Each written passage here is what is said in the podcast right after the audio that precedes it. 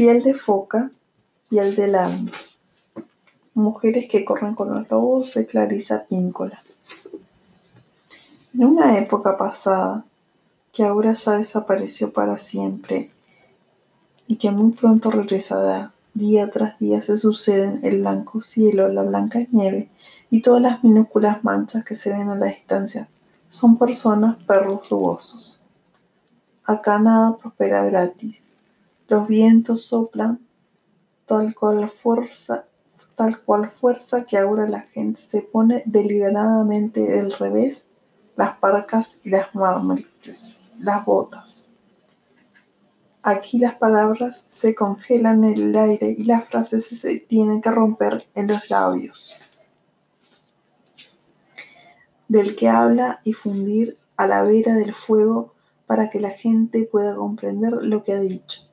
Aquí la gente vive en el blanco y el espeso cabello de la anciana Analuk, la vieja abuela, la vieja bruja de la mismísima tierra. Y fue precisamente en esta tierra donde una vez vivió un hombre, un hombre tan solitario que con el paso de los años las lágrimas habían labrado unos profundos surcos en sus mejillas. Un día estuvo cazando hasta después del anochecido, pero no encontró nada.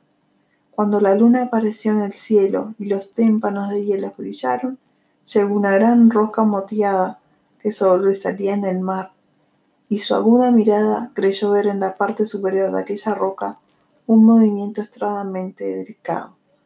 Se acercó remando muy despacio a ella y observó que en lo alto de la impresionante roca danzaban unas mujeres tan desnudas como sus madres las trajeron al mundo.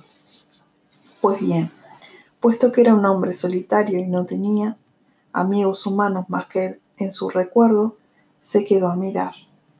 Las mujeres parecían seres hechos de leche de luna, en su piel brillaban unos puntitos plateados como los que tiene el salmón en primavera, y sus manos y sus pies eran alargados y hermosos. Eran tan bellas que el hombre permaneció embobado de su embarcación, acariciada por el agua que lo iba acercando cada vez más a la roca. Oía las risas de las soberbias mujeres, o eso le parecía, o acaso era el agua la que se reía alrededor de la roca. El hombre estaba confundido y aturdido, pero aún así la soledad que pesaba aún sobre su pecho como un pellejo mojado se disipó. Y casi sin pensar, como si eso fuera lo que tuviera que hacer, el hombre saltó a la roca y robó una de las pieles de foca que allí había. Se ocultó detrás de una formación rocosa y escondió la piel de foca en su, su parca. Muy pronto una de las mujeres llamó con una voz que era casi lo más bello que el hombre jamás en su vida hubiera escuchado, como los gritos de las ballenas al amanecer. No, quizá como los lobesnos recién nacidos que bajaban rondando la pendiente en primavera. Oh, pero no, era algo mucho mejor que todo eso, aunque en realidad daba igual, porque ¿qué estaban haciendo ahora las mujeres? Pues ni más ni menos que cubrirse con sus pieles de foca, y deslizarse una a una hacia el mar entre los alegres gritos de felicidad. Toda menos una, la más alta de ellas. Buscaba por todas partes su piel de foca, pero no había manera de encontrarla. El hombre se armó de valor, sin saber por qué, salió tras de la roca y la llamó a la mujer. Mujer, sé mi esposa, soy un hombre solitario. No puedo ser tu mujer, le contestó ella. Yo soy de las otras, de las que viven en Temac, debajo. Sé mi esposa, insistió el hombre. Dentro de las dentro de siete veranos te devolveré tu piel de foca y podrás irte o quedarte como tú prefieras. La joven foca le miró largo rato a la cara con unos ojos de que, de no haber sido por sus verdaderos orígenes, hubieran podido parecer humanos, y le dijo a regañadientes, iré contigo, Pasados los siete veranos, tomaré una decisión. Así pues, a su debido tiempo tuvieron un hijo, al que llamaron Oruk. El niño era ágil y gordo. En invierno, su madre le contaba a Oruk los cuentos acerca de las criaturas que vivían bajo el mar, mientras su padre cortaba en pedazos un oso o un globo a lo largo del cuchillo. Pero cuando la madre llevaba al niño a la cama, le mostraba las nubes del cielo, todas sus formas a través de las aberturas de la salida del humo.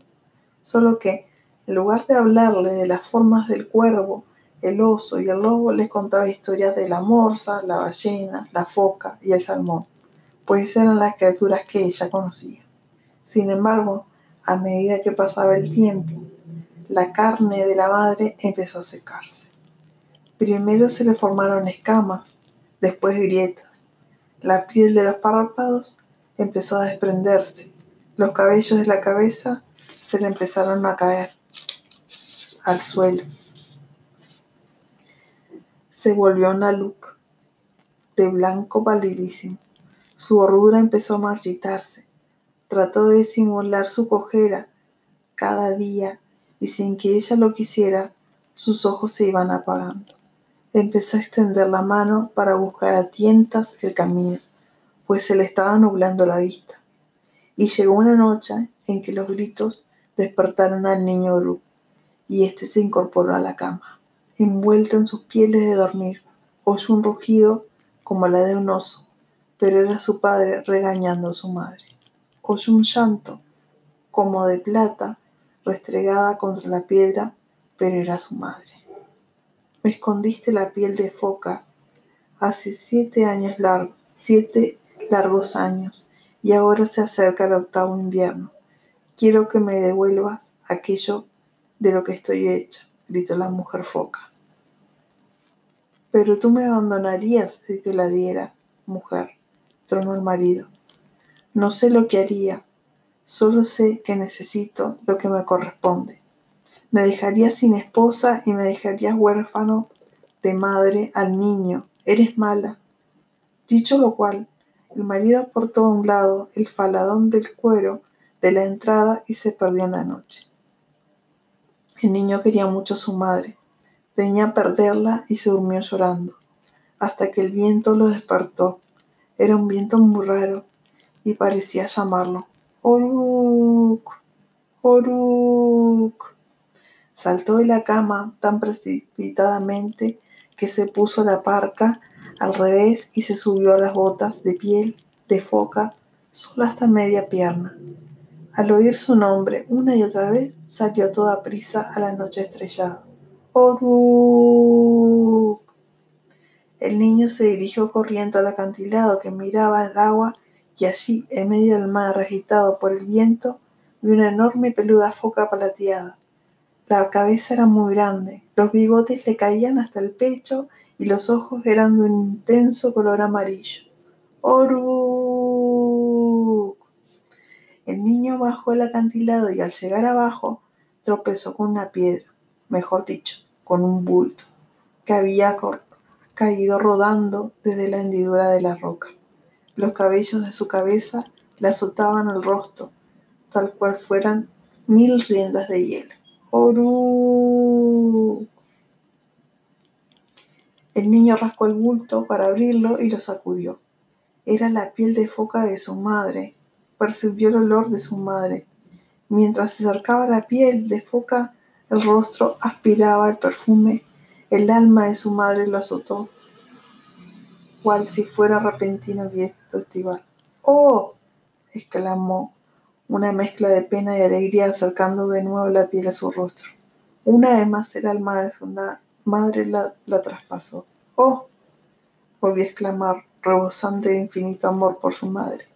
Y a lo lejos, la vieja foca plateada se hundió lentamente bajo el agua. El niño saltó de la roca y regresó toda prisa a casa, con la piel de foca volando en su espalda y se cayó al suelo al entrar.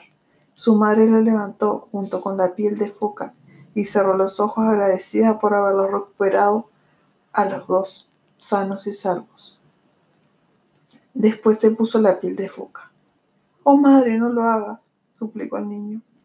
Ella lo levantó del suelo, se lo colocó bajo el brazo y se fue al medio corriendo, medio tropezando hacia el urgente mar. Oh madre, no, no me dejes, gritó Brooke.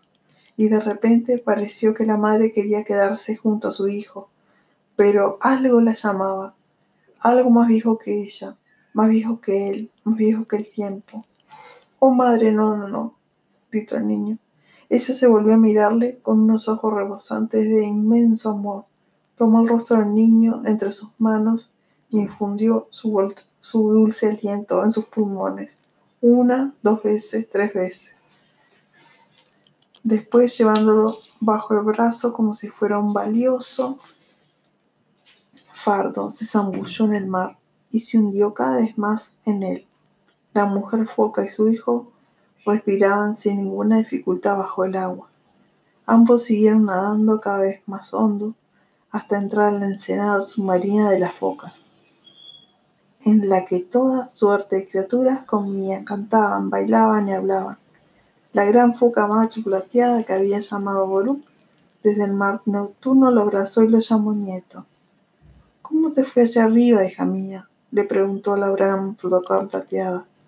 La mujer foca apartó la mirada y contestó, hice daño a un ser humano, a un hombre que le dio todo para tenerme, pero no puedo regresar junto a él, pues me convertiría en prisionera si lo hiciera. ¿Y el niño? preguntó la vieja foca. ¿Y mi nieto?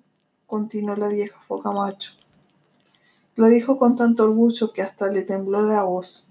Tiene que regresar, padre. No puede quedarse aquí. Aún no ha llegado el momento de que esté aquí con nosotros. Y se echó a llorar, y juntos lloraron los dos. Transcurrieron unos cuantos días y noches, siete para ser más exactos, durante los cuales el cabello y los ojos de la mujer foca recuperaron el brillo. Adquirió un precioso color oscuro, recorrió la vista y las redondeces de su cuerpo y pudo nadar sin ninguna dificultad. Pero llegó el día del regreso del niño a la tierra. Aquella noche, el viejo abuelo foca y la hermosa madre del niño nadaron flaqueando al niño, regresaron subiendo cada vez más alto hasta llegar al mundo de arriba. Allí depositaron suavemente a Uruk en la pedregosa orilla bajo la luz de la luna. Su madre le aseguró, yo estoy siempre contigo, te bastará con tocar lo que yo haya tocado, mis palillos de encender el fuego, mi ulú, mis cuchillos, mis nutrias, mis focas labradas en piedra para que yo infunda tus pulmones un aliento que te permita cantar tus canciones. La vieja foca macho y su hija besaron varias veces al niño. Al final se apartaron de él y se adentraron nadando en el mar. Tras mirar por última vez al niño, desaparecieron bajo las aguas y Oruk se quedó porque todavía no había llegado su hora. Con el paso del tiempo, el niño se convirtió en un gran cantor y inventor de cuentos, que además tocaba muy bien el tambor y le decía a la gente que todo se debía a que de pequeño había sobrevivido a la experiencia de ser transportado al mar por los grandes espíritus de las focas. Ahora, en medio de las grises brumas matinales, se le puede ver algunas veces con su kayak amarrado, arrodillado en cierta roca del mar, hablando al parecer con cierta foca, que a menudo se acerca a la orilla. Aunque muchos han intentado cazarla, han fracasado una y otra vez. La llaman Tanquicac, la resplandeciente, la sagrada, y le dicen que a pesar de ser una foca, sus ojos son capaces de reproducir las miradas humanas, aquellas sabias, salvajes y amorosas miradas. La pérdida del sentido del alma como iniciación. La foca es uno de los símbolos más bellos del alma salvaje, como la naturaleza sensitiva de las mujeres. Las focas son unas criaturas muy curiosas que han evolucionado y se han adaptado a lo largo de los siglos, como la mujer foca. Las verdaderas focas solo se acercan a la tierra para alumbrar y alimentar a sus hijos. Las madres focas entran en todas sus fuerzas al cuidado de su cría durante unos dos meses, amándola, defendiéndola y alimentándola exclusivamente con la reserva de su cuerpo. Durante este periodo la cría foca de unos 12 kilos cuadriplica su peso. Entonces la madre se adentra en el mar, la cría y ya desarrollada inicia una vida independiente. Entre los grupos étnicos de todo el mundo, muchos de ellos pertenecientes a la región circumpolar y al África Occidental, se dice que los seres humanos no están verdaderamente vivos hasta que el alma da luz al espíritu. Lo cuida amorosamente, lo alimenta y lo llena de fuerza. Al final, se cree que el alma se retira a un hogar más lejano mientras el espíritu inicia su vida independiente en el mundo. El símbolo de la foca como representación del alma es especialmente atractivo para cuando las focas dan muestras de una docilidad y una accesibilidad bien conocida por los que viven cerca de ellas. Las focas poseen cierto carácter perruno y son cariñosas por naturaleza. De ellas irradia una especie de pureza, pero también reaccionan con mucha rapidez. Buscan refugio y atacan cuando se ven amenazados. El alma también es así. Permanece en suspenso cerca de nosotros, alimenta el espíritu, no huye cuando percibe algo nuevo, insólito, difícil. Pero a veces, sobre todo, cuando una foca no está acostumbrada a los seres humanos y permanece tendida en uno de aquellos estados de felicidad que suelen sumergirse las focas, de vez en cuando se adelanta a los comportamientos humanos.